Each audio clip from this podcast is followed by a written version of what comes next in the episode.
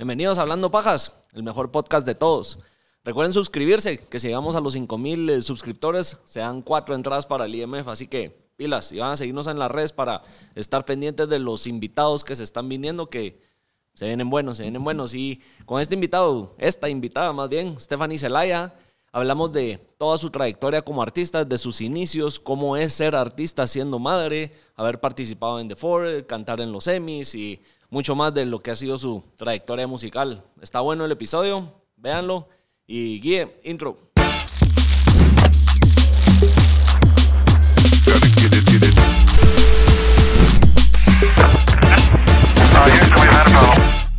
Bueno, Bueno. después de tantos intentos se logró. Se logró. episodio. Por fin, mira.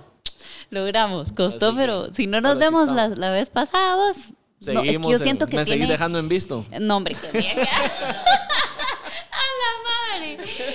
Vos, es que yo dejo en visto, creo que hasta a mi esposo. Vos, soy malísima respondiendo mensajes, te lo juro. Para que vean que cuesta conseguir que invitados, que no es solo vengan y aquí están todos. La perseverancia se, sí, sí, Se sí sirve, se logra. Sí. Ay, no, qué risa. No, y así ha pasado con varios. Que de pero mira. Hay unos que casi De que una. De una, démosle y, Ajá. Y de una vez, pero sí lograr que se venga, que venga la gente acostado. Sí, es O que sea, siento que es bueno así. Sí. Pa, pa, y sobre todo al vez. principio, Sí. cuando el proyecto era nuevo, como que la gente también tenía esa incertidumbre y a dónde voy y no me voy a prestar o tal vez este solo me va a reventar y me hace mierda en las ¿Y redes. qué? pues, no. hablando pajas, me va a decir Ajá. pajero. No. Y, y no, ya, o sea, como que con el tiempo se ha ido. Ha sido más fácil. No, pero es que sabes también que cuando tú arrancaste, que primero me lo pusiste, yo estaba por dar a luz, Sí. literal, pues. Entonces fue como muy. Me escribiste. Mal momento. Mal momento, mal momento. Pero ahí Si no te quedó la hubiera hecho ganas, ¿eh? Ahí quedó la espina. Literal, aquí estamos. Sí,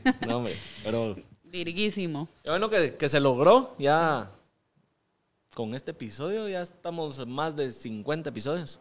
Ala, no te puedo creer que tanto. Sí, ya Qué van. pilas vos, la verdad que Ahí es una vamos. nave. Yo soy Así fan de que- los podcasts. Pero no Hablar- hablando pajas, por eso No, no, habías hablando venido. pajas, por eso no me dio miedo. Dije, ¿qué me va a decir, va? ¿Ahora qué? Ah, que pero aquí estoy yo feliz de hablar, estamos. de hablar de lo que sea. Sí, no, mira, el- la idea es dar a conocer ese lado que tal vez el, la tele, el radio no, te, no te permite por mantener cierta Sí. cordura o cierta imagen que el media ese, Ajá. no tengo nada en contra de ellos, pues, pero creo que te limitan mucho a, a lo que puedes decir, lo que no puedes decir, el expresarte o tenés corto el tiempo, entonces al grano. Es rápido. Aquí podemos tardarnos, yo te dije, me gusta que duren alrededor de una hora, si nos fuimos a dos horas, pues, dos horas y Ya vas viendo conocer lo- ese, ajá, conocer ese otro lado de las personas o los temas y... y No, aparte que si siento que hay mucho detrás, o sea, yo siento que hay muchísimo detrás que uno pocas veces habla. Así y es. que la gente tiene curiosidad, como que cómo funciona eso, cómo, cómo lograste esto, cómo funciona Sí. o qué hace. Y un montón de dudas o paradigmas que a veces la gente piensa o siente, que siento que cuando lo escuchan y, y entienden es como, ah, la gran no sabía que funcionaba así, ¿sabes? Sí. O- Entonces, esa, esa es la idea de- del podcast. me encanta. Metiéndole un poco de pajas ahí, ¿va? Para que suene más de a huevo. súper cool. Ay, Una no. que otra paja. No crean todo lo que digo. No, no. Todo es mentira. Todo es mentira. Todo es mentira. Aquí voy a venderme. No, no, no. Imagínate después, la Tú- mentirosa. ¿Sabes que acabo de ver esta serie? Que es como basada en historia real que se llama Creando a Ana. Ajá, no lo he O visto. En- Inventando a Ana. En Inventing Netflix. Anna, ok, ajá. Inventing- Ah, Y espérate, es- no es de. No. Es otro. esta rusa slash alemana que se va a Nueva York y se vende como que ella es eh, la hija de un multimillonario que tiene no sé cuánto Ajá. dinero detrás y se empieza como a meter en el mundo de la farándula Ajá. y de las celebridades y la cosa es de que logra llegar a conseguir inversionistas y fondos y mucho dinero y todo y todo es un scam. Y ahí salía, siempre sale como el dicho en el intro de que todo es, todo es verdad, excepto todas las partes que son recreadas. Entonces al final no sabes en verdad qué era verdad y qué era Y qué mentira. era ¿va? mentira. Igual es en el podcast, no se crean nada. No se crean nada, pero puede Pero ser que todo sí. es verdad. Sabes de que eso es bien interesante. Yo acabo de ver un documental cabal, creo que se llamaba Fake Famous o algo así. Y es un, no sé si lo has visto. No. Ah, que agarran, es, era un experimento que hicieron con las redes sociales donde agarraron a gente nada que ver y les dijeron, mira, te vamos a hacer parecer famoso. Solo pa- como que lo que la imagen hoy en día vende sin saber quién es esta persona. Y entonces empezar, o sea, es un chiste, porque tú miras que la chava tomándose una foto en una piscina X, pero le ponían fresitas y rosas y todo alrededor, y le ponían en location Beverly Hills, ponete, cosas que no era verdad, pero al Pero- final la gente cuando lo veía era como que, y la tipa agarró una fama enorme siendo nada, ella no hacía absolutamente nada, como que probando lo que hoy en día también las redes sociales es eso que es un reto, porque también cuando tú quieres hacer algo o quieres que lleve un mensaje cuesta, porque hay tanto alrededor y tanto que también no es 100% No sabes cierto qué. que, ajá. no a ti, no sé si fue en tu época en LA o algo así, dijiste una vez que te habían como aconsejado el fake it, fake it till you make it. Ajá. Entonces, sí. eso, ¿cómo lo aplicaste tú como artista? ¿Lo hiciste, no lo hiciste? Mira, la verdad es que es, eh, nunca uno habla de ese tema, pero es tan interesante porque creo que ponerte en la industria que yo me muevo mucho se mueve hoy en día por los ojos, como que qué tan famoso crees que es o qué tan reconocido, cuántos followers tiene, cuántas, cuánto lo escuchan, ¿verdad? Y entonces, no sé si a ti te ha pasado, a mí me ha pasado incluso que digo, ala, qué cool esta canción, me meto y de repente ves 3000 seguidores y casi que ni le das play a la canción, es como que "Mm, no está empezando y te salís.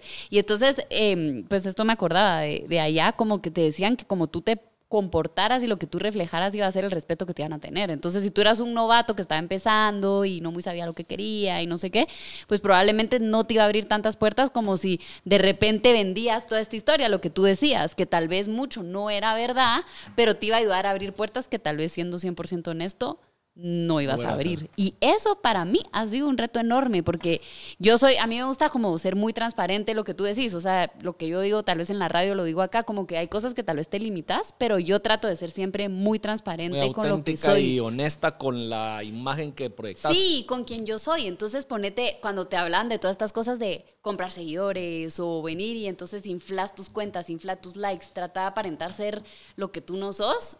Yo no lo sentía bien, como que no se sentía cómodo, ¿sabes? Pero sabiendo de que habían tanta gente haciéndolo, es como esta presión todo el tiempo de decir, mira, es que no vas a llegar a ningún lado si no jugas el Sí, no. juego que todos están jugando. tenés que montar en la misma ola, si Sí, no... y ha sido una batalla constante. Mira, ya llevo seis, siete años de carrera desde que me lancé realmente porque llevo mucho, mucho antes que empecé en la música. ¿Cuándo pudieras decir que te lanzaste ya así como oficial? Oficialmente aquí estoy, 2015 fue. Que fue cuando lancé mi primera canción, mi primer disco, como que todo mi primer material como cantautora. Yo llevo cantando desde que tengo 12 años, o sea, hace muchísimo tiempo. Empecé cantando en misas, tú sabes, para eventos de empresas, o sea, cantando como realmente creo que me dio mucha calle, pues mucha experiencia en el escenario, sabiendo qué quería, qué música me gustaba. Creo que igual uno nunca deja de evolucionar. Yo creo que hasta el año pasado te podría decir que encontré realmente como mi esencia como artista, porque llevo muchos años experimentando en la música. Y, mm, y sí, o sea, me tomó un tiempo decir y atreverme a decir, no, yo quiero ser cantante con todos los paradigmas que existen en Guate, ¿verdad? Que Ajá. al principio yo le decía y era como, ay, esta sigue siendo una niña, o sea, quiere ser cantante, ¿verdad? Como que eso no Había es esa tan... ilusión de- No había, hoy en día lo veo más, ¿sabes? Sí. Como que veo mucha gente que, que está queriendo ser artista y se lanzan y tienen sus canciones, pero cuando yo, en mi momento que yo me lancé, era como bien raro, pues, que, No, que no se quisiera ser escuchaba mucho que cantante. alguien quisiera seguir Era eso. como un, un sueño un poco loco, ¿va? Mira, hablando, bueno, yéndonos un poco a tus inicios. Tú desde niña siempre te gustó la, La música. siempre cantabas. Yo no sé si tú en algún momento en tus redes o en donde lo vi, subiste un video cantando música clásica, ópera, algo así, Sí, pero de mira. muy bebé, ¿o no? De niña, niña. Sí, o sea, yo siempre empecé- estuviste metida en ese rollo.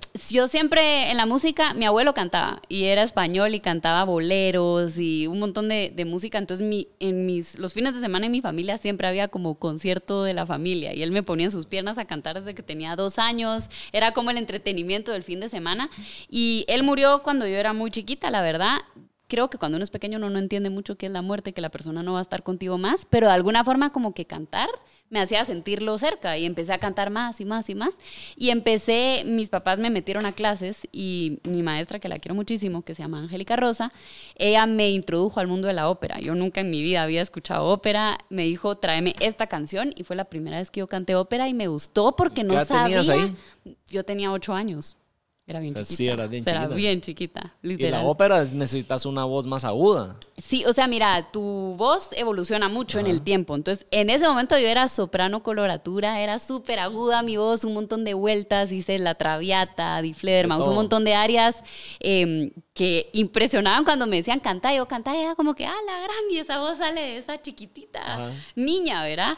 Y creo que me ayudó mucho en mi entrenamiento clásico. Em, tú tenías que jugar un personaje, el rol de un personaje que era mucho más adulto que tú. Entonces creo que me dio mucha madurez meterte en la película. Que al final te digo, amé la ópera por lo que me formó, nunca fue como lo que más me apasionó. Por eso es que no seguí realmente ese camino, sino que cuando descubrí que yo podía escribir y descargarme en la música, fue como, esto soy yo, no quiero jugar un personaje, sino quiero ser yo con la música. Pero sí, o sea, hay un video en YouTube, no se me olvida, de, una vez que me fui a competir cantando La Traviata y era chiquitita, 13 años tenía. Sí, o sea, siempre lo tuviste. ¿Y cómo, lo, cómo lograste el apoyo de tus papás?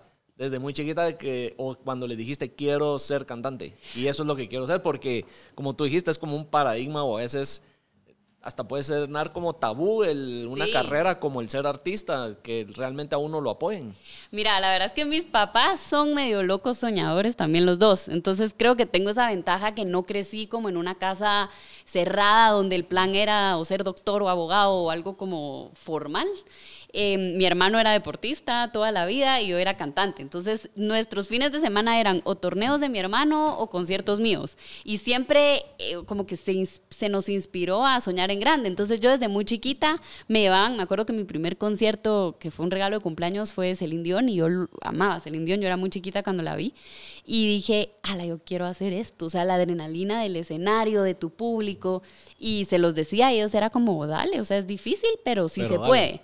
Sí obviamente llega un punto donde creo que también como, como papá pensás, este mi hijo quiere ser cantante, ay no, y como que sí te dicen, mira, hay que prepararse y hay que estudiar, y por eso es que al final yo saqué una carrera, ¿verdad? Creo que también influyó que me dijeran, mira, pero primero estudia. Stephanie Zelaya, la cantautora, hay, tenés, pues, como, ahí va, o sea, tenés tu, tu, carrera, tu título, o sea, sí.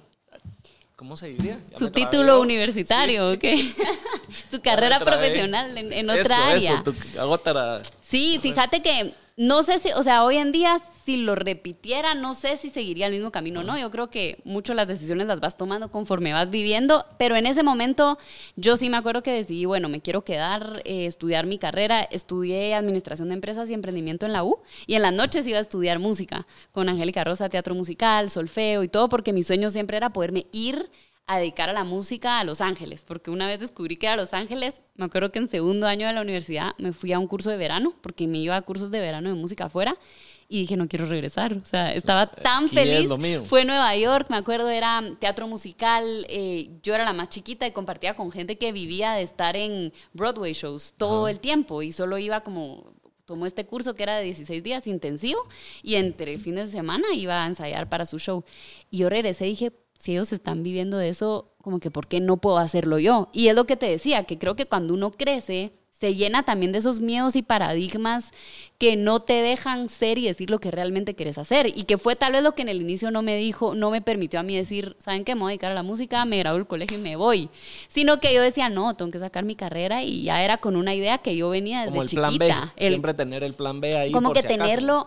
Y te juro que yo dije, bueno, ya llevaba tres años de universidad dije, voy a terminar mi carrera y me voy, pero yo estuve a punto de irme de un solo porque dije, esto es lo que quiero hacer. Hoy en día sí te digo, me sirvió porque pues al final yo manejo muchas de mis, de mis cosas, pues soy mi propia manager, hago mis business plans, hago mis planes de marketing, de lanzamiento, de inversión, o sea, un montón de cosas que sí me dio un poco el, know-how de, de la universidad, pero Puede ser que si lo repitiera, tal vez te diría, me voy a Berkeley a estudiar piano, songwriting y, me dedico 100%, 100 a la música. No se sabe, tal vez estaría en otro punto o peor o mejor, uno no, sabe. No sabe dónde estarías. Uno no y ahorita que dijiste lo de que te sirvió como para todo lo de tu business plan y eso, tú, en, eh, tú ya diste un TED, TED Talk ahí dijiste que realmente es un emprendimiento también el ser artista y que no solo lo que uno proyecta por, como se ha visto algo así, ah, soy artista, sino es un emprendimiento, es un negocio al final. Es un negocio, mira, y, nace de esa idea, o sea,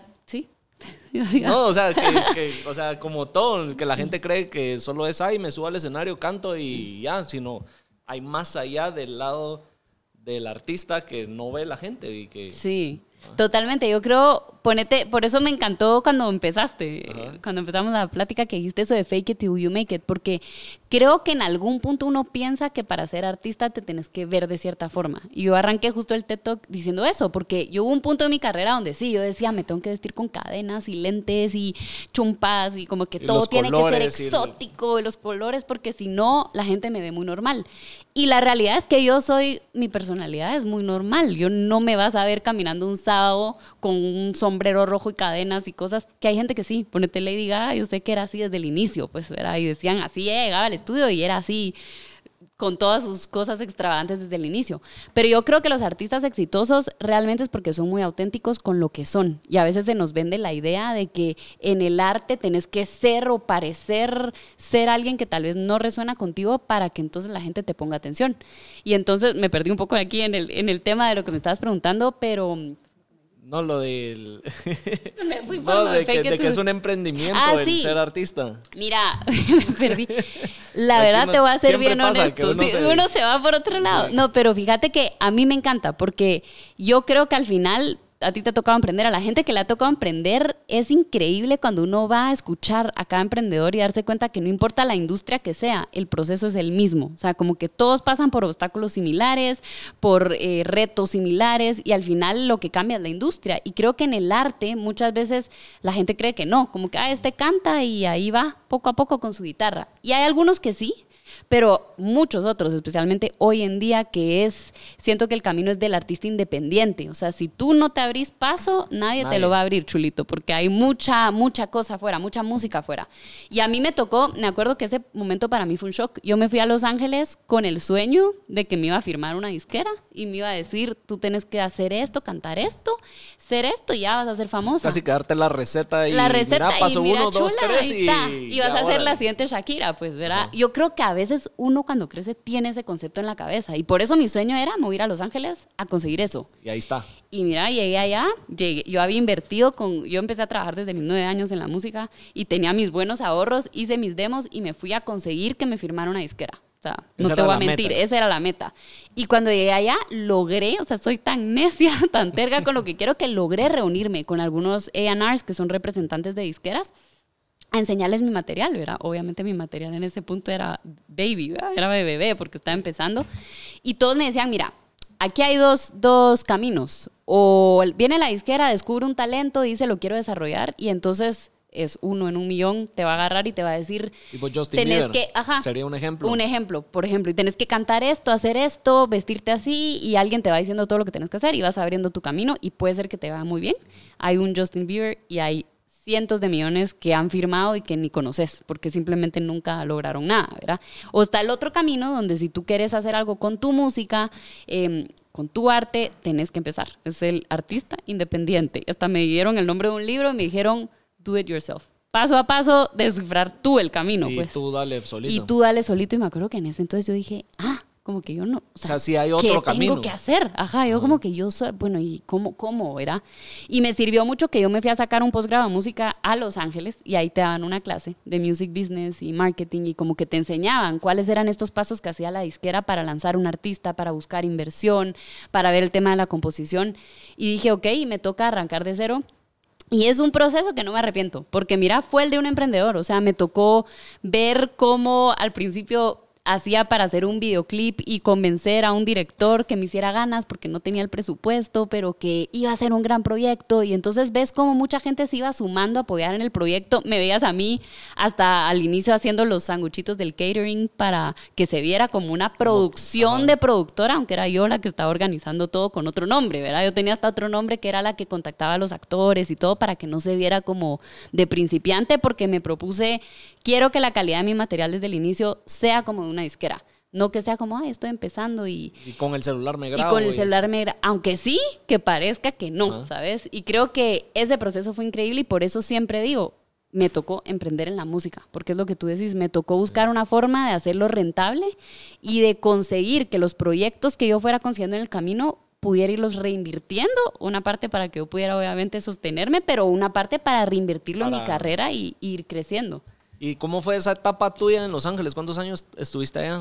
Mira, estuve seis años y fue, wow, de las mejores etapas de mi vida. Fue increíble, fue un sueño. Toda esa música que produjiste allá, se produjo y todo eso, tú la escribías, tú la componías, tú todo. ¿O tenías eh, un eh, productor o alguien que te ayudaba? Mira, eh, yo allá me fui y compuse muchísimas canciones yo solita. Creo que fue el primer momento donde estuve completamente sola, o sea, viviendo sola con tus sentimientos, tus cosas. Y creo que para uno como, como artista también y, como escritor te ayuda mucho porque estás solo con tus pensamientos y te descargas a través de la música.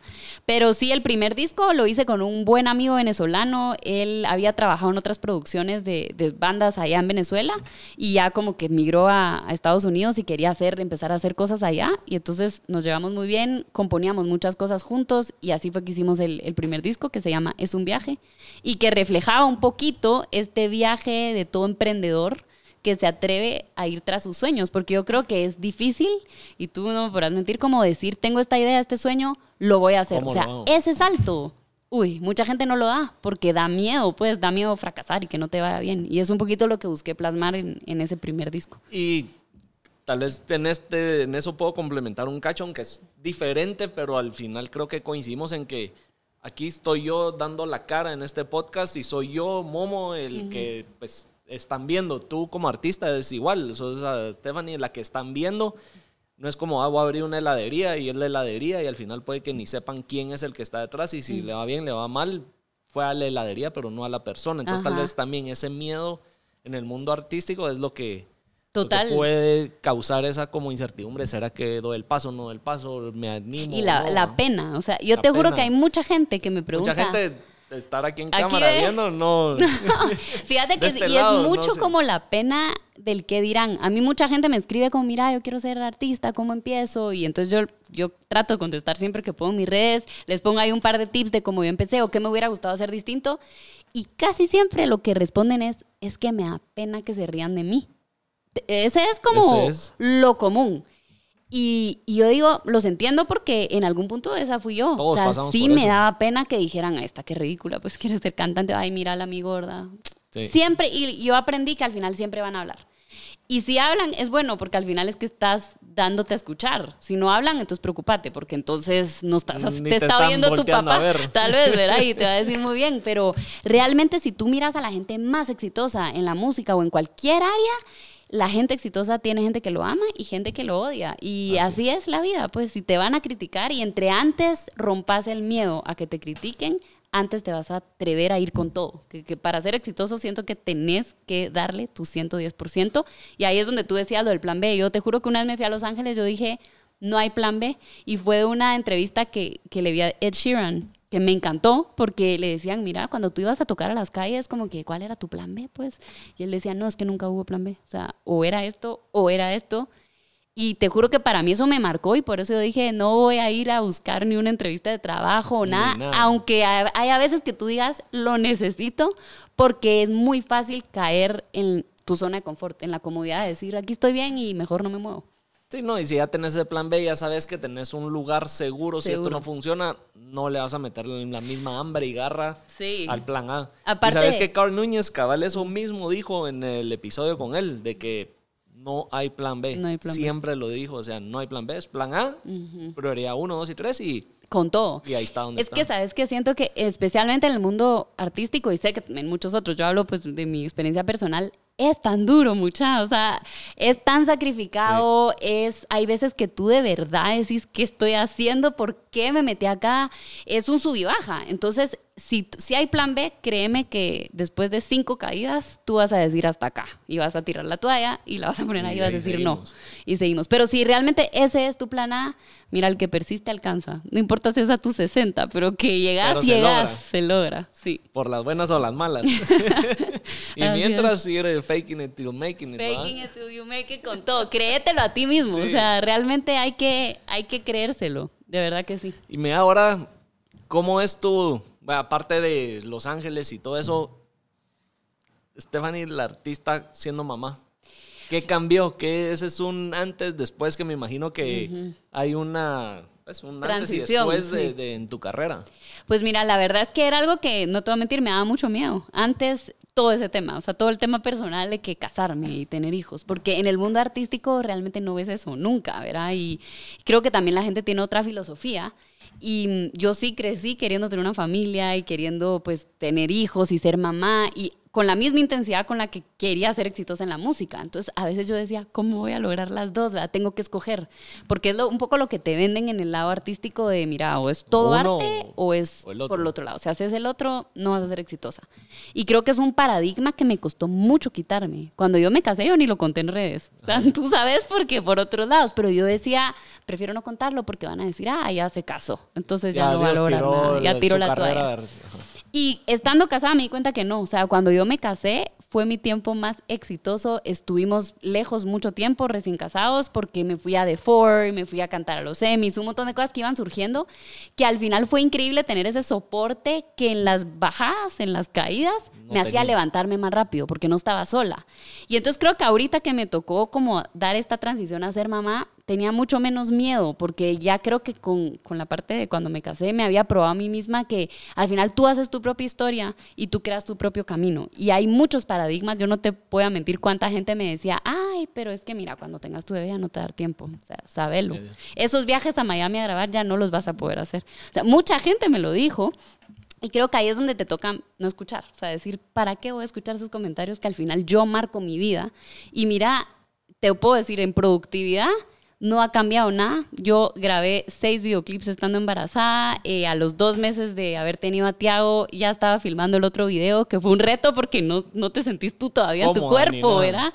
Pero igual me tocó hacerlo. A los cinco meses lo dejé, me fui semana y media a grabar a Miami y se lo quedó Ricardo. O sea, te toca romper paradigmas que al final me han demostrado que, que se puede y ha sido el regalo más lindo. O sea, no te puedo imaginar lo que sea aumentado mi inspiración. O sea, yo cuando, cuando quedé embarazada, en ese momento escribimos en un viaje a Miami una semana 15 canciones, que es algo que nunca pasaba, que fueron las que fui lanzando mientras estaba embarazada y te juro que he estado como más vulnerable a los sentimientos, no solo míos, sino de otra gente que me escribe, me, cuesta menos meterme en los zapatos de alguien más y creo que eso es clave al momento de escribir también. Logras entender más las situaciones y por lo que están pasando. Sí, logras escribir de otros temas también. Y nada, lo que decías, que es un paradigma lo de o el lado personal o el lado artístico no se puede combinar. ¿Cómo tú has logrado realmente combinarlo? Porque le sacaste una canción a Teago, lo has, nunca paraste. Eh, a Ricardo lo has hecho partícipe de, hasta en tus videos. O sea, hay una manera de que sí vemos que has logrado combinar el lado personal, familiar con, con, el lado artístico. ¿Cómo has logrado balancear eso? ¿Cómo has logrado que sí funcione y que realmente no eres o que te has dado cuenta que no es como dicen de o uno o el otro? Uno o el otro. Mira, yo creo que lo empecé a lograr cuando dejé de querer complacer realmente lo que mi mente creía, porque al principio yo como que decía, no, no puedo mostrarme así, o no tengo que hacer, o mejor no, porque van a pensar esto, y el, productor ya no va a querer trabajar conmigo porque va a pensar que no voy en serio, y siento que todo eso es tu cabeza, o sea, tu mente puede ser tu peor enemigo, y yo aprendí eso, y creo que hasta que yo solté y dije, se puede, o sea, si es algo que Dios puso en mi corazón, es porque se puede, yo soy fiel creyente que al final, si es algo que tú crees, se puede lograr, aunque todo el mundo diga que no, se puede. Entonces yo dije, no sé cómo, porque si es mucho, ¿verdad? Pero se puede.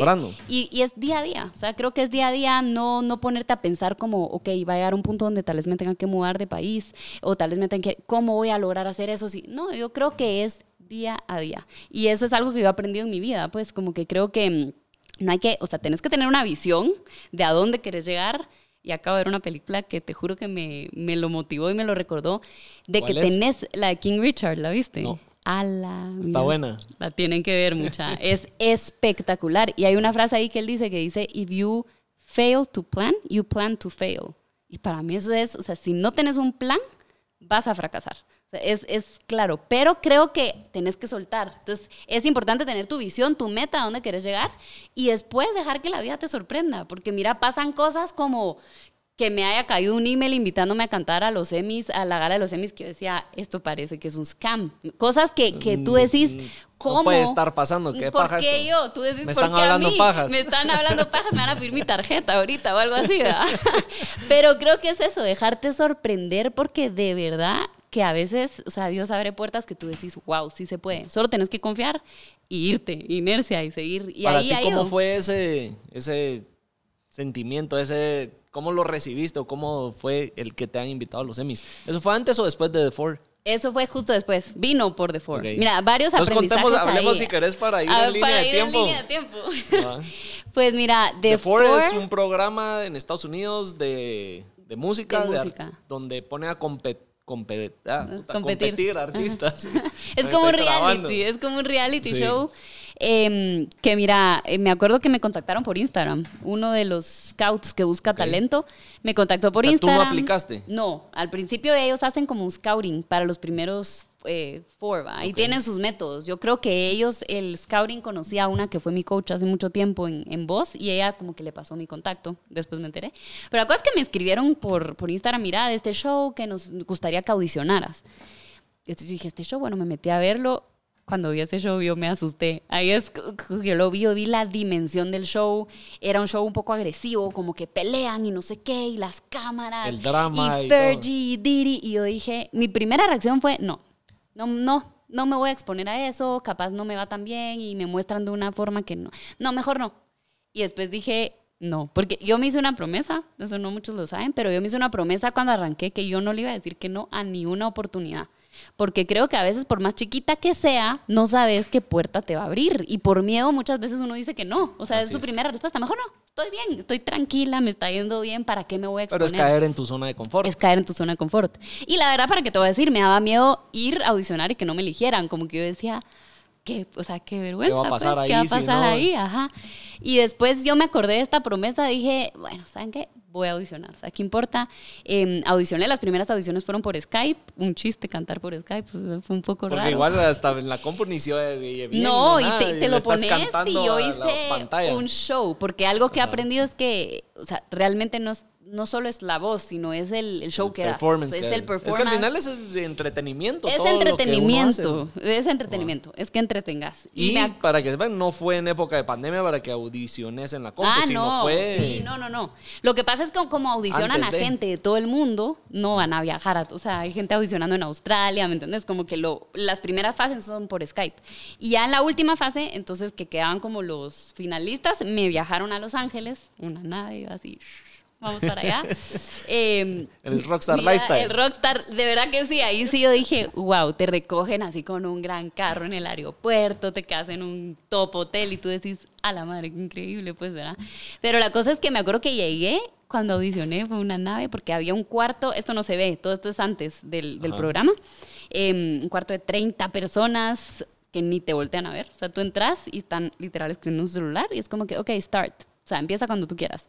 Y tú cantas y la gente no te pone atención porque es como parte de, me imagino, de, de de lo que cómo te logras quieren retar. cautivar para que los hagas voltear a verte. Exacto, y creo que lo- lo bonito que me di cuenta es que los latinos tenemos esa chispa como molestona que creo que, que llama mucho la atención. Yo, yo me acuerdo que para mi segunda canción yo me acercaba y le, le bailaba a la gente, a ellos en la cara, o sea, estaban sentados literal, ahí está la cámara, ahí, y yo les cantaba súper cerca, que al final tenía la gente viéndome. Yo creo que esa energía que sí puedo decir latina que llevamos fue mucho lo que, lo que llamó la atención al inicio. Y creo que al final, pues, me dieron la noticia al final del día que había sido elegida para ser una de las cuatro que iba a abrir esta segunda temporada de, de The Four, que era una nave porque te llevaron por iHeartRadio en un montón de, una gira de medios que yo jamás hubiera podido hacer, pues que realmente ellos la costeaban todo, ¿va? porque era parte del programa.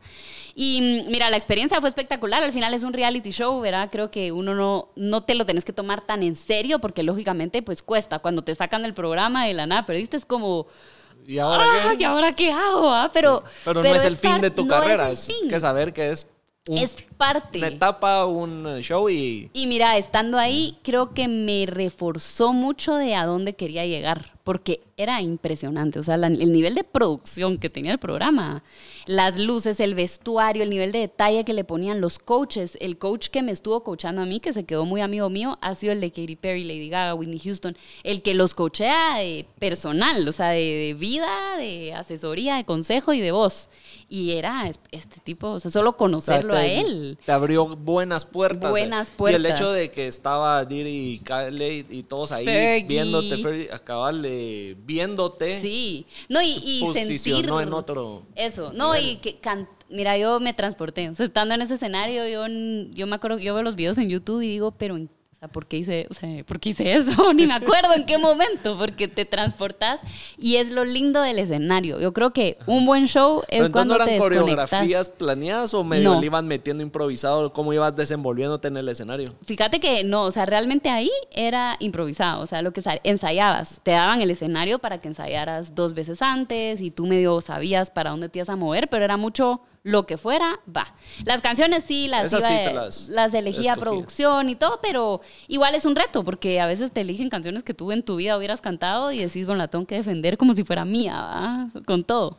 Pero sí fue como te digo, una nueva experiencia porque sin eso jamás se me hubiera abi- abierto la puerta de, ir a los semis. Ajá, realmente de eso, de ahí fue que me vieron para hacerme la invitación al otro lado. Pues entonces por eso creo que cada oportunidad hay que sacarle, hay que sacarle provecho porque abre nuevas O puertas. sea, si hubieras dicho que no al principio, nunca hubiera sucedido eso. Nunca hubiera sucedido Y eso. tuviste en los semis la dicha de lanzar tu canción. Sí, Ring Ring. fue- O sea, eso fue para ti, me imagino. Ala, esa experiencia fue increíble.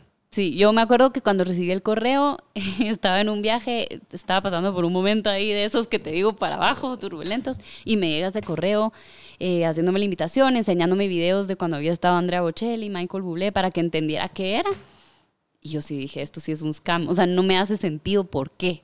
Uno mismo que se duda de uno Hasta mismo. lo dudaste, ¿por Ajá, hasta uno lo duda buscando? de será. Y mm, era la primera vez que, que querían tener un set latino en el, en el show. Entonces, pues nada, ya nos reunimos con ellos. Yo les dije que a mí me gustaría lanzar mi canción Ring Ring. Al principio ellos querían solo que fueran obviamente canciones conocidas, latinas, eh, de hacer de cover. Pero yo peleé por mi canción y me dijeron, no, está bien. La escucharon, les gustó, dijeron, bueno, sí, dale. Y fue una experiencia, el nivel de esos shows, nunca tuvimos ensayo, así te lo pongo. O sea, yo ensayé por mi cuenta y llegué y yo decía, ¿cuándo va a ser el ensayo con la orquesta? Porque no, no, no O sea, me ni habían siquiera era dicho. tu banda, tus músicos, No. sino ellos solo te Tú dijeron "Aquí mandabas está". tus partituras y, Y ya, dale. y dale. Y me acuerdo que me dijeron, no, el ensayo es en tu prueba de sonido, que es una hora y media antes del show. Y yo decía, pero ¿y si no sale bien? O sea, como realmente yo ensayo con la banda y son tres horas, tres días, donde vas puliendo las canciones, los detalles. Mira, yo llegué, me subí, fue como, ¿estás lista? Sí, ok, démosle.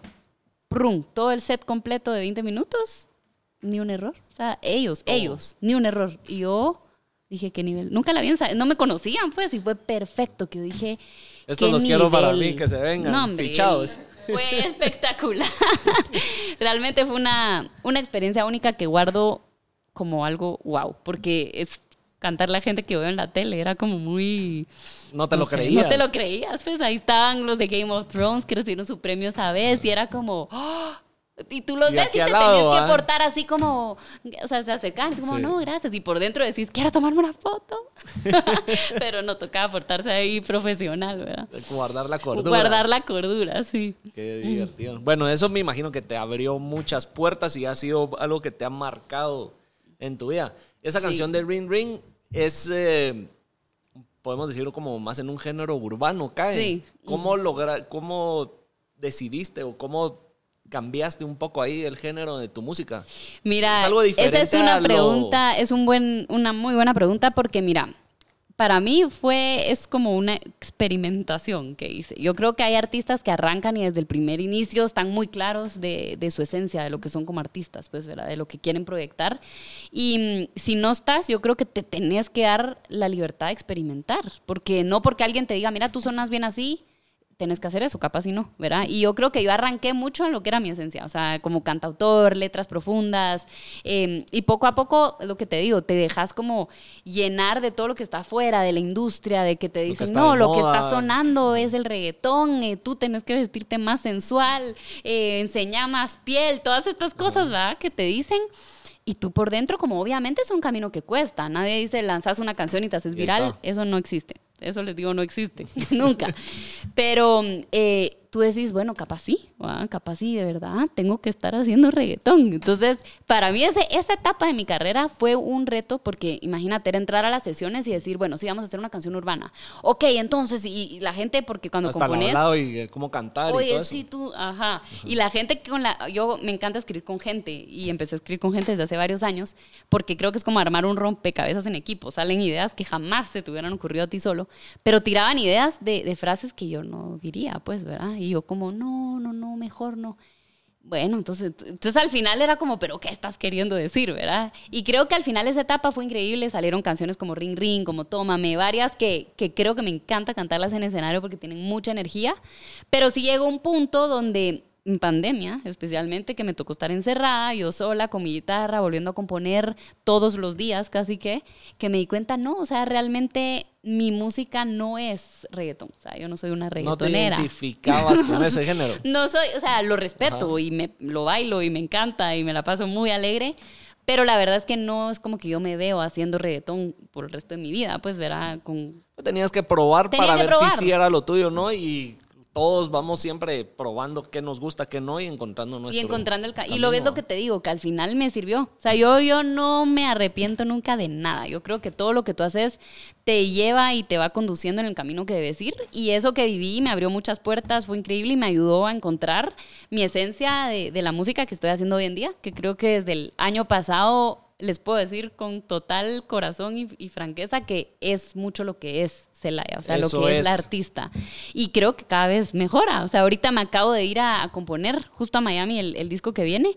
Y mm, te juro que yo decía, ala, estas canciones son mías. Creo que vas mejorando. Y así es como todo en la vida, ¿verdad? Entre más lo haces, entre más pasa el tiempo, vas mejorando. Y van Y mejor saliendo mejores saliendo. canciones y mejores letras, mejores melodías. Y así vamos. va. Es un Mira, camino. Ahorita que dijiste esas dos cosas, se me, me acordé de algo. ¿Por qué Celaya y no Stephanie Celaya? Porque es como tu nombre artístico, por decir así. Mira, esa me costó, es otra, es otra de las movidas que no sé si al final fue buena o no, pero la hice. Yo me lancé como Stephanie Celaya, mi nombre completo. Eh, hasta pensé lanzarme una vez como Steffi Río, imagínate. Esa es ¿Por qué historia para otro podcast. Parte Cuando- 2. Parte 2. No, para cuando andaba viendo que el nombre, que no sé qué, casi Río por mi abuelo, porque él fue el que me inspiró. Entonces dije Río, hasta que alguien me dijo, parécete frío. Y dije, no, sí, tienes razón, no. No. Entonces me lancé como Stephanie Celaya. Eh, te soy honesta, era muy largo mi nombre, muy complicado. Iba a la radio, era como P-H-A-N-I-E. O sea, Estarlo mu- descifrando y estarlo- todo. no se escribe como latino, ¿ah? Ajá. No, I-E-P-H-S al principio. Entonces sí era un poco complicado, ya lo había pensado desde hace ratos, que cada vez que yo trataba como de que la gente se acordara mi nombre, yo sentía que era un poco complicado. Y hubo una persona que, que me mentoreó por muchos años, alguien que maneja a los mis artistas favoritos en el mercado latino, que me aconsejó y me dijo, mira, yo creo que Celaya es más catchy, es más corto, em, dale, cámbiatelo. Y me lo cambié, creo que fue algo que fue un reto, porque ponete en plataformas, yo ya tenía un camino varios años dándome a conocer como Stephanie Zelaya y yo nunca pensé que al cambiarme de nombre, de, de perfil, digamos, no es como en Instagram, que te cambias tu nombre Y ya ya, sigue todo. y ahí está todo. No, yo no pensé que obviamente tenía que bajar mis canciones, volverlas a distribuir con otro nombre artístico y eso era arrancar un canal de cero. Y yo pedí me borraran Stephanie Celaya. Entonces, te podrás imaginar la frustración que después de cuatro años de carrera, Empezar de cero. empecé de cero. O sea, es como si yo misma me metí zancadilla. ¿Por qué? No sé. Y me lo dijo varias gente que me Ajá. quería que, mira, pues si aquí la gente te conoce ya como Stephanie Celaya. Y yo pensaba, bueno, pero mi meta es más allá. O sea, yo voy a que me conozca también, no solo la gente que ya me conoce. Y por eso hice el cambio. Pero sí creo que tal vez hoy en día no lo haría, porque creo que perdí en ese momento más de lo que gané. Pero bueno, en un futuro sabrán que Celaya ya. Aquí en Guate me siguen diciendo Stephanie Celaya. Stephanie, ¿cómo estás? Y yo, no, Celaya, Celaya. Porque hay que reforzar la marca, ¿verdad? Pero bueno. Entonces este podcast es con Celaya, no con Stephanie. Celaya mucha. Stephanie Celaya, o sea, la verdad que sí. Me gustó también, fíjate que cuando lo separé, algo que me gustó es que yo siento que yo soy una persona abajo del escenario y soy otra encima del escenario. Es O sea, puede ser, o sea, la, el alter del ego de alguna ajá, la- forma. Porque, y mira, yo cuando estoy en el escenario, tú nunca me has visto en conciertos, ¿sí? No, mira, vamos a poner a prueba, señores. Creo que abrirle, Ah, Enrique Iglesias. creo que Ah, fue. sí, sí, la abrí. Vamos a ver si es cierto. No.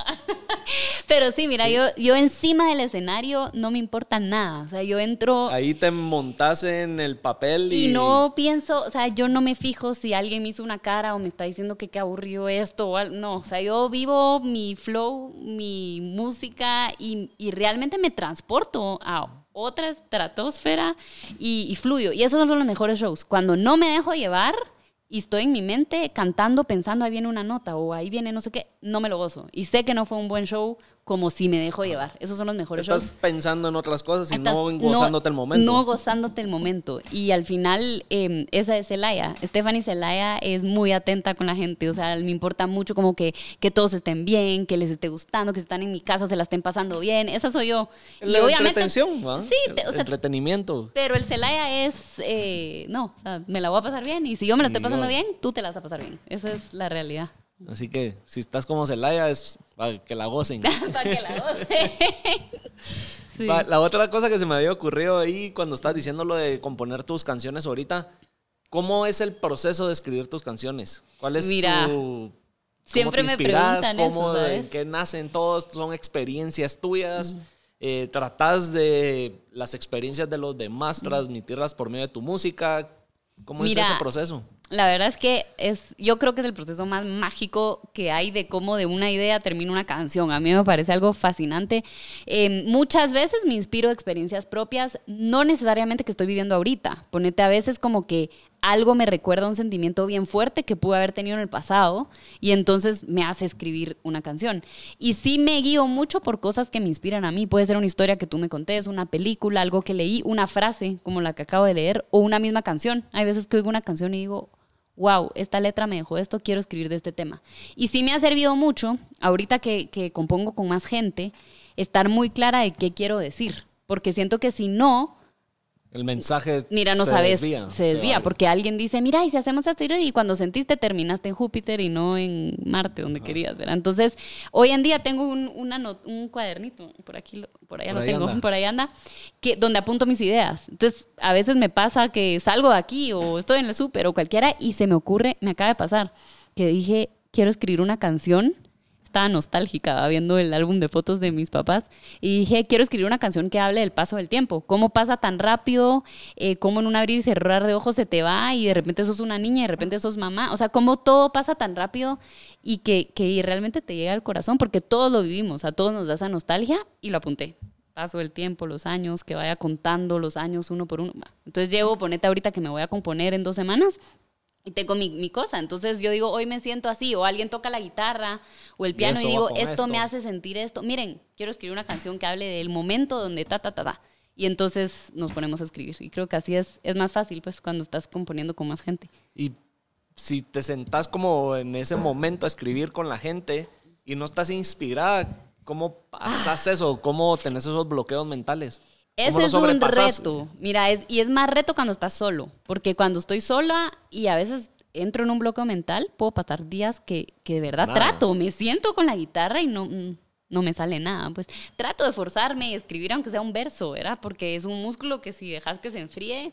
Yo regreso cuando, cuando me voy a componer dos semanas seguidas y regreso. Estoy, o sea, las canciones salen muchas así, ta, ta, ta, súper rápido porque estás como, es un músculo que estás trabajando todos los días. Cuando me voy tenemos sesiones dos o hasta tres en el día y no siempre son para mí, a veces es para otro artista que le vamos a escribir y es re bonito eso porque ahí, o sea, realmente es contar la historia a alguien más. Ayudar a alguien palabras. más a contar la, la historia. Entonces, la verdad que, mira, es, es una experiencia, pero cuando hay bloqueos mentales y hay un grupo de gente, te tenés que retar a salir de ahí rápido, porque si no, quedas en la esquina. Lo peor que te puede pasar en un cuarto de compositores es quedar en la esquina donde no decís nada, porque entonces piensan que este para qué está aquí. O sea, se va a robar un porcentaje de la canción y no aportó nada.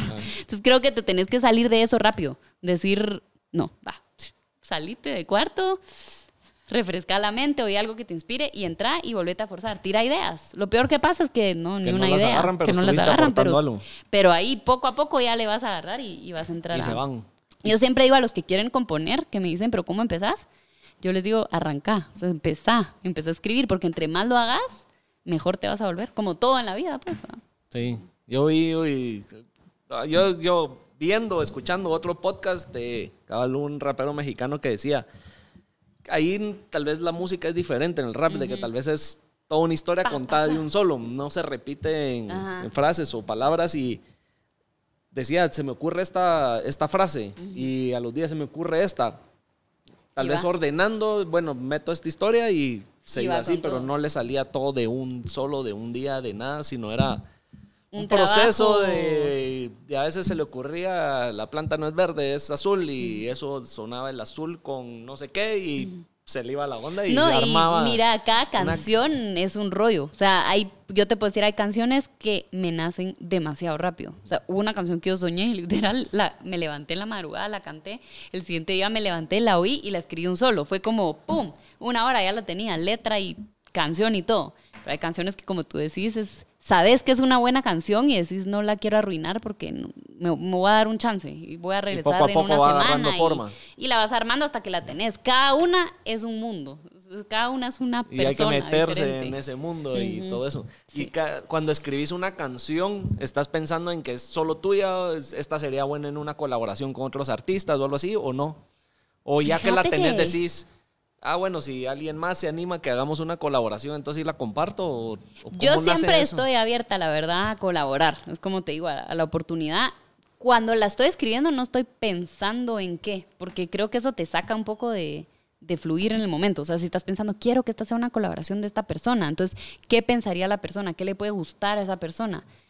Te salís. O sea, una buena canción creo que nace, y las mejores colaboraciones, es más, nacieron como para una persona.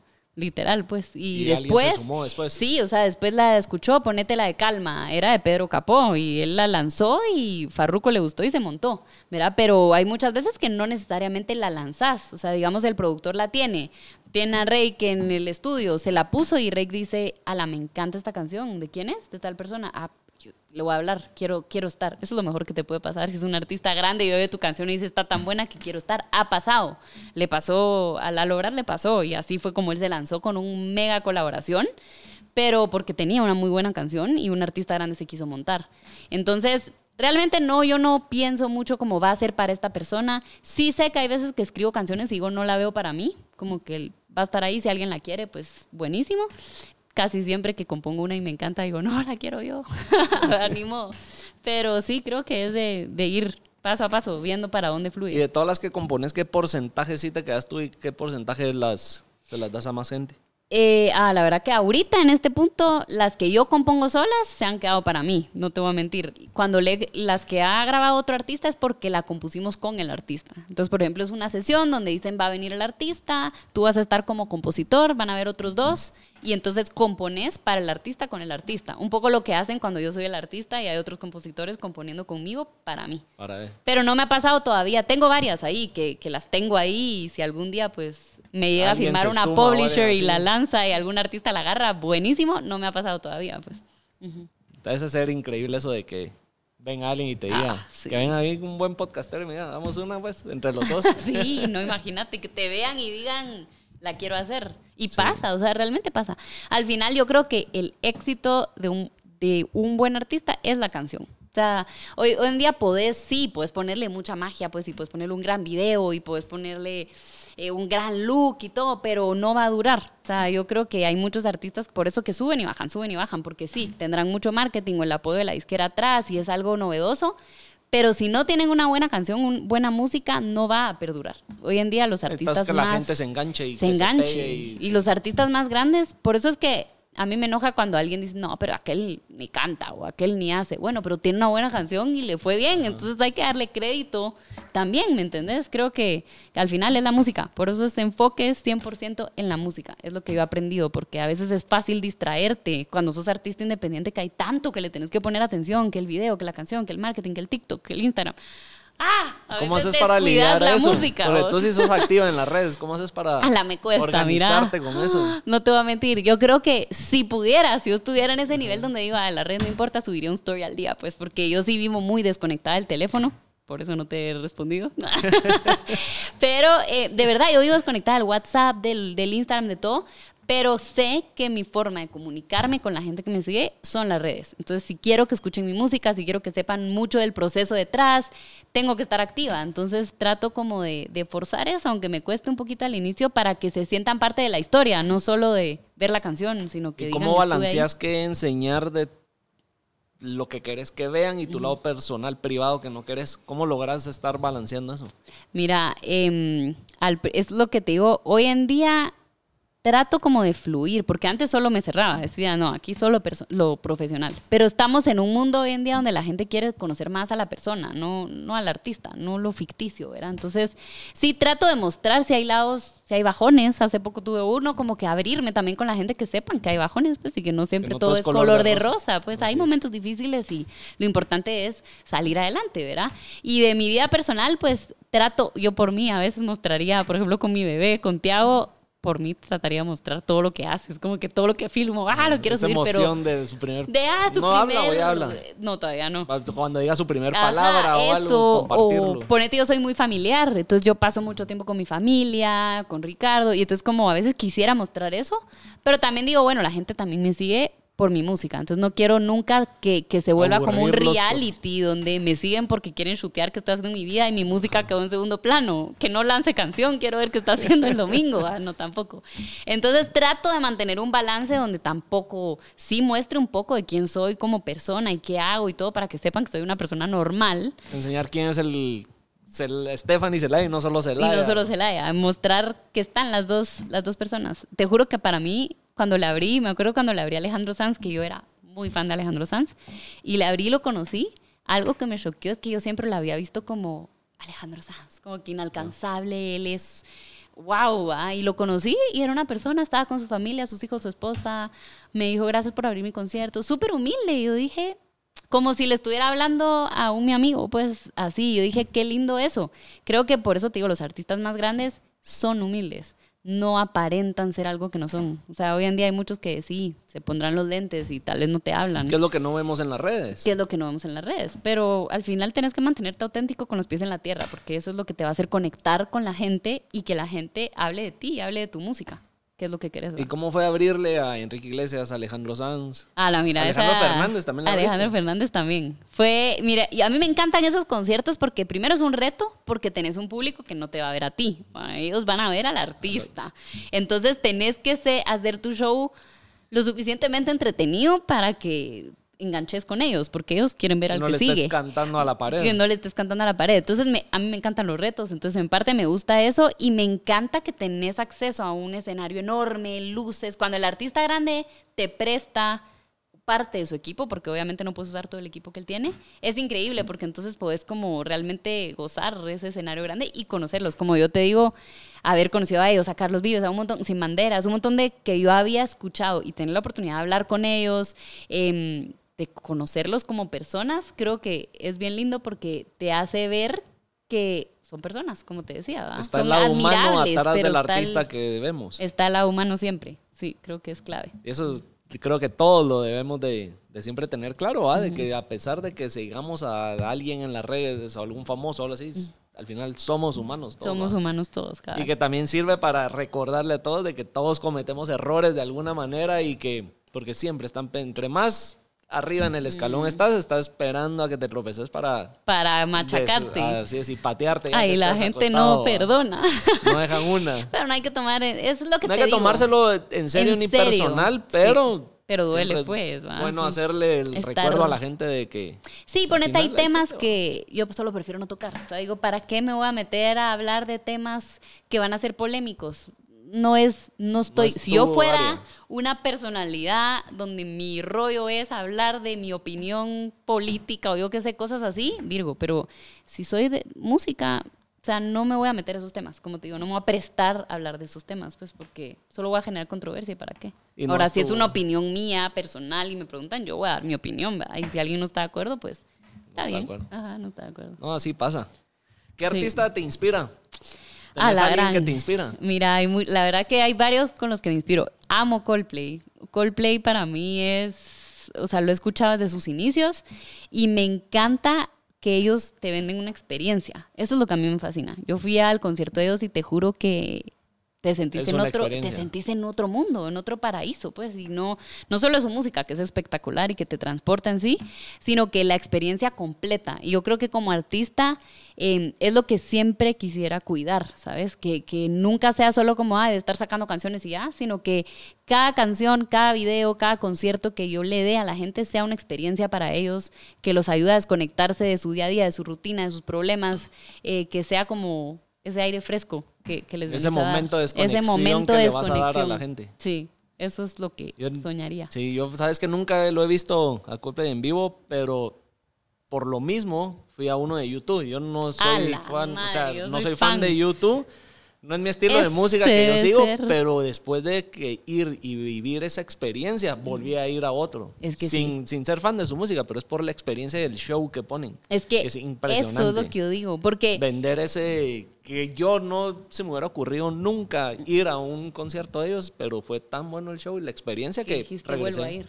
No, y sabes que alguien muy bueno en eso, lo voy a decir, es Ricardo Arjona. Yo creo que él, no solo su música, sino creo que la experiencia de concierto que te vende hace que lo querrás ir a ver una y otra y otra vez, porque siento que siempre te vende una experiencia, un show distinto.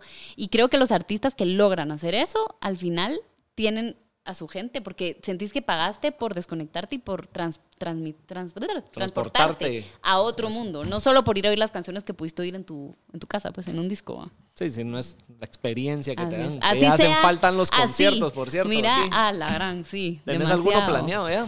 Pues fíjate que ahorita concierto grande no, vienen un par de aperturas, eh, viene un conciertito tipo Lifetime, es que ya sabes, como algo así. Y mm, viene también un par de acústicos que voy a estar haciendo. Grande todavía no, pero sí espero a fin de año que se viene disco nuevo y todo, poder hacer Ya uno, hacer uno bueno. propio. Ajá, para o sea, que eso la es lo vaya. podemos decir, eso es lo que se viene de.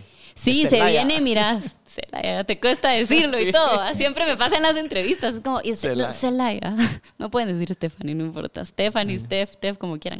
Eh, viene, mira, este año viene cargado. Estoy bien contenta. Viene ahorita muy pronto eh, una canción que cierra como este EP que, que voy a lanzar ahorita en esta primera primer semestre del año. Y después viene el otro EP de una vez, que, que es el que estoy terminando de componer ahorita fuera y que va a formar parte de, de un álbum que va a agrupar todas, que me emociona mucho porque no es por exagerar o por presumir ni nada, de verdad que siento que es la mejor música que he escrito de corazón, o sea, de verdad que es...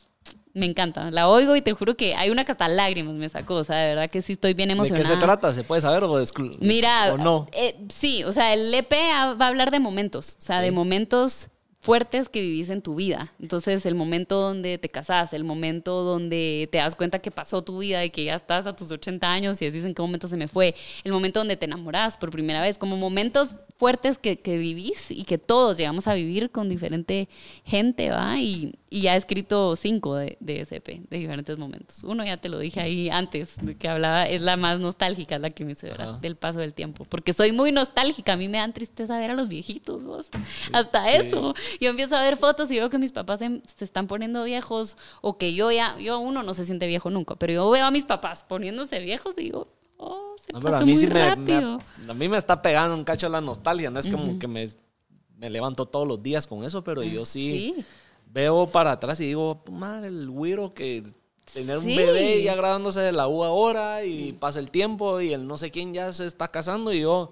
Es que pero se si te es un va. bebé, ¿en qué momento ya se, o sea, el tiempo Así está es, pasa, y pasa y así, en un instante se nos va. Así es la así canción. es. Exclusiva de aquí. Exclusiva. No, de verdad que sí, mira, eh, eso es lo que a mí me gusta hoy en día, como que hacer canciones que tú hasta tú oigas, porque uno no escucha su música. Siempre me preguntan eso, ¿tú oís tu música? Y yo, pues la verdad que no. Si o me sea, sale en la radio la dejo. Si me sale en el radio me emociono, la dejo y firmo un video. Pero eso sí, la oís tanto antes de que salga. Mira, Todo Easy que acaba de salir, por ejemplo, yo la escribí en noviembre del 2020, para que te hagas una idea. O sea, es para mí ya es súper vieja, pues, aunque para la gente es nueva. Entonces siempre te pasa eso, la oís tanto en la grabación, que las guitarras, que batería, que esto, que lo otro, la mezcla, la masterizada, el video. Ya el- cuando la lanzas es la como que ya, es de la gente, ya no es mía. Ahí les daba. Mira, y tú cuando lanza- lanzas una canción, ¿cuál es tu proceso de le voy a hacer eh, eh, gira de medios? ¿Cómo lo voy a lanzar? ¿Cómo, cómo- cuál es ese proceso para lanzar una? Mira, eh, hoy en día creo que ya lo tengo bien claro, ya lo he repetido bastante, como que para mí lo he ido modificando el modelo, podríamos así llamarle. Me encanta siempre que pueda hacerle video, aunque sea un video sencillo, porque creo que es la representación visual de lo que me inspiró a escribirla. Y yo soy fan del cine, entonces me meto mucho en la parte de la dirección, de la parte de, de la producción, de las locaciones. Me ha tocado involucrarme mucho de lleno y por eso es que amo el video tanto como la canción. No siempre se puede, hay veces que toca lanzarlo y hacer un video ahí casero para que tenga algo visual. Y después siempre hago un plan de lanzamiento. Igual que cuando uno lanza un producto, cualquier emprendedor que esté viendo, tiene uno que tener un plan. O sea, el plan creo que es el 80% importante en que tu canción sea exitoso. Entonces, em, no sé, el plan incluye qué día lo vas a lanzar, cuál va a ser tu expectativa, qué tiempo de expectativa. Y cada canción es un experimento. O sea, yo digo, voy a probar ahora lanzarla una semana antes, tener un botón de pre-save y darle un par de amigos que, que tienen gente en redes para que muevan ese link. Va, no, no me funcionó, ahora voy a probar. Y vas probando para ir, como te digo, definiendo qué cosas funcionen y qué cosas no. Pero siempre hago gira de, medios. Ahorita con todo esto de, de, la pandemia, he elegido a qué canciones sí, a qué canciones no, qué canciones se van más digitales, ¿verdad? Y qué canciones sí se le da un apoyo fuerte en radio y en tele y en prensa. Ahorita estamos trabajando en El Salvador, Honduras, México también. Entonces ya son como que otros países que se van uniendo poco a poco a, a lo que uno está haciendo acá.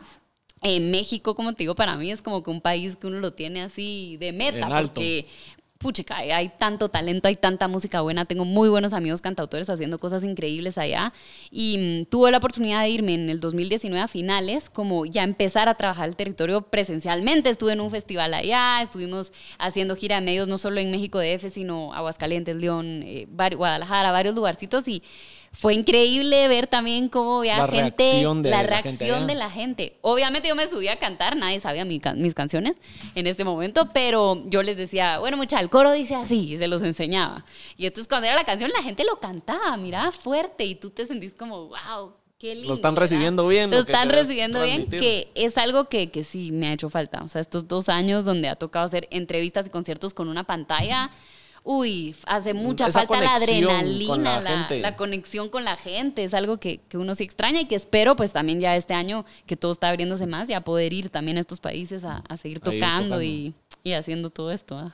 Y en un eh, festival como en el IMF, ¿Se te va a ver algún día o no? Sí, este año iba a estar y me mira qué mala suerte, o sea, de verdad, me yo así va aquí que me oiga, pero me dice, ya lo teníamos planeado porque como se cayó cuando fue pandemia, yo en ese iba a estar y entonces obviamente ya no hubo todo el rollo, entonces cuando volvamos a tener, ahí vas a estar, tengo visualizado cómo quería hacer mi show en el stage, así grande y todo, y vas a creer que se casa uno de mis mejores amigos en Brasil y le canto en Brasil. Entonces yo digo, el mismo fin de semana. Que mueva la boda. Que mueva la boda.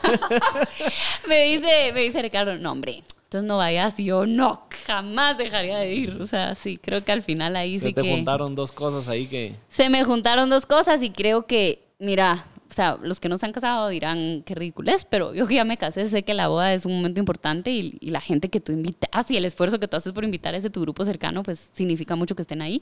Y él en particular ha sido alguien que ha estado ahí echándome porras a lo largo también de mi, de mi carrera, de mi vida, entonces jamás podría no estar. ahí. Ahí voy a estar, entonces no, pero el otro año sí. O sea, el otro año ya le dije ya quedó a mi estimado, ya quedó aquí, mira.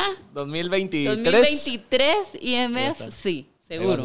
Sí, porque este año hasta de pésame estoy, te lo juro, de verdad. me moría por estar más que me hace falta estar en escenario grande, olvídate. No, y a Cuando uno también de, público estar ahí. Eso iba a estar bueno, la verdad. Sorpresa. Sorpresa. Para los que para los saber que, se viene. No voy a estar, pero va a estar Por bueno. Por cierto, antes que se me olvide hablando del IMF, estamos rifando cuatro entradas, así que suscríbanse. Para el 2022 y el 2023. No, no, no. Ay, no. Sí. Súper cool. ¿Qué consejo le das a los que nos están escuchando o viendo? Miren, varios. Ahorita sí estoy así motivada. Primero, creo que se tienen que lanzar a hacer lo que quieren hacer. Yo creo que vivimos la vida una vez y aunque da miedo, te juro que gran parte de tu éxito y tu felicidad es hacer día a día lo que tú quieres hacer. No estar yendo al trabajo y estar soñando con hacer otra cosa, porque creo que yo sé que a veces, como les digo, da miedo porque hay cierta necesidad, ¿verdad? Y uno dice, si suelto acá, pues no se me va a abrir la puerta, pero créanme que si hay una idea, si Dios pone una idea en tu corazón, es porque se puede lograr. Entonces, atrévete a soltar y atrévete a ir a perseguir eso que en serio querés. Y la otra es quítate la pena. O sea, yo creo que no vinimos a este mundo para complacer a la gente o para complacer y estar conforme con todos y que no te critiquen. O sea, tú sé lo que tú sos, sé diferente, eh, sé y expresate como tú quieres ser, no como los demás quieren que seas, porque creo que eso al final te va a abrir muchas puertas y te va a hacer feliz. Yo algo que he aprendido es que el éxito no es el más rico, el más famoso, el que tiene más poder. Realmente sentirte satisfecho con lo que tú haces día a día, o sea, que tú sintas esa misma llama. Por eso hay tanta gente que llega a lo máximo y cuando llega dice, ah, es esto. O sea, como que ni eso lo hace feliz. Y es porque creo que de verdad el éxito está en el día a día. Así que te diría, lanzate, aunque dé miedo, lanzate al agua, empezá a pedalear y te juro que vas a ser muy feliz. Eso es verdad. Es y verdad. si voy a agregar algo para que se animen a lanzarse al agua es que ese miedo está muchas veces en la cabeza de uno. Es uno el mismo el 100%. que se pone esas barreras, esos miedos y los peros a por qué no hacerlo. Y si te da pena, hacelo, porque salvo con eso ya estás un paso adelante, ya vas... Y te vas a quitar la pena. No, y ya vas adelante que cualquiera de los que no se atreven a hacerlo. Entonces también eso habla, creo que bien de cada uno, el si me atrevo Sí. es porque tengo los huevos de hacerlo y ya estoy ganando Y ya estás ganando. estoy adelante y un paso adelante de muchos. Y te, hoy lo puse en mis redes, cabal, que, que puse que nadie te diga que no se puede, que estás muy grande, que no sé, que es imposible. Para mí no hay imposibles. O sea, si tú lo soñás, si tú lo querés, se puede lograr. Planear, lo que dije antes, ¿verdad? O sea, no solo digas, quiero soñar hacer esto, pues y que esperes que la noche a la mañana se te abrir la puerta. Eso me ha pasado mucho a mí como mucho emprendedor, que los días donde me está yendo mal es porque no estoy tocando puertas. Sí, obviamente estoy estancada, pero si no me estoy moviendo, entonces, ¿qué espero? Que, que mágicamente se me abra una puerta y me digan, estás invitada a hacer. No, no estás en ese nivel. Hay que recordártelo. No. Toca ir a tocar puertas. Toca todas las puertas que puedas, porque de 20 se va a abrir una y esa una te va a abrir otra y así va a ser. Y, y uno cree que va a llegar un punto donde no, ya no, ya no tengo que tocar puertas, ahora ya solo tengo que ser. Y ese es el error. A mí me pasa que digo, Ahora no, me busquen a mí Ajá, No, te toca ir a echar punta, anda a tocar puerta, que si no te quedas estancado, literal. Así es. Así que Momo. tomaron nota. Pum, pum. Y acaba dándole la espalda. sí. Ay, no. Bueno, Tefi, Celaya, Stephanie Celaya, como Los tres de un solo, Los tres. Tefi, Celaya. Pues Stephanie, como hubo de todo aquí. Tefi, Celaya. Celaya.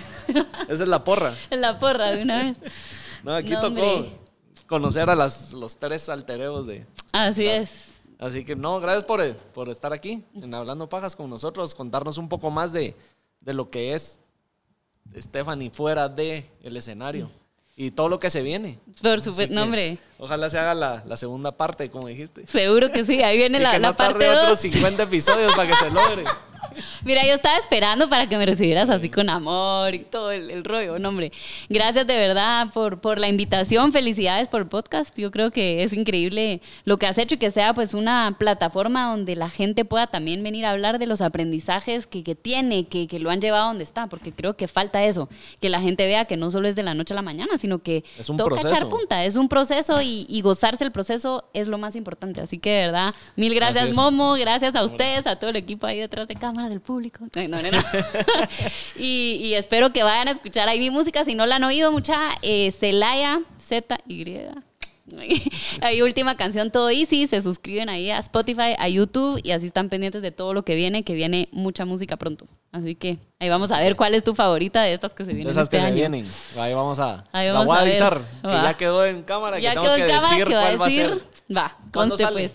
Eh, sale, bueno, van a ir saliendo cada dos meses. Entonces, tenés tiempo, pero para diciembre me decís cuál fue la favorita Con que del la año. primera no me aburra después al Sí, final de año. Imagínate. No. Ahí sí ya no venimos a parte 2. Va. Sí, súper. Ahí vamos a estar pendientes y suscríbanse al canal. Se vienen nuevos, eh, ¿cómo se llama? Se vienen otros Episodios. episodios. Sí, eh, recuérdense que estamos rifando las cuatro entradas para el IMF, así que pilas, que, Que va a estar no, bueno. me las quedo yo. Y conmigo. No, yo voy a estar en Brasil. Gracias. Bueno. Chao.